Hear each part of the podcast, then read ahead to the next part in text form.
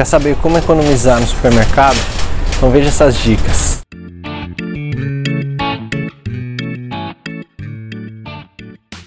Sou Murilo Massareto, formado em Economia. Eu vou te ajudar a resolver os seus problemas financeiros. No vídeo de hoje eu vou dar algumas dicas de como economizar no supermercado. A primeira dica é fazer a lista de compras. Com a lista de compras, você vai direto nos produtos que você precisa, não dando chance para aquelas compras por impulso ou coisas que você necessita.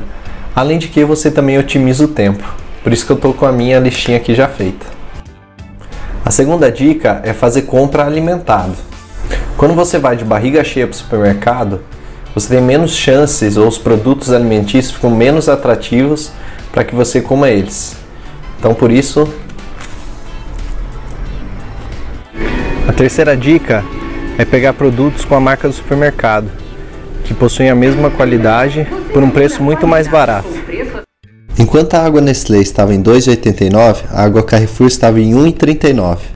Da mesma forma, a água sanitária Cândida estava 4,69, enquanto a Carrefour estava 3,39. Outra dica é substituir marcas equivalentes pelas tradicionais. Assim você consegue bons descontos também. Enquanto o suco Del Valle estava em 5,79, o suco Sufresh estava em 3,99. Por último, cadastre-se nos programas de recompensa dos supermercados. Assim você pode conseguir descontos exclusivos. Será que eu consegui algum? Dessa vez não ganhei nenhum cupom ou desconto exclusivo, mas sempre tem.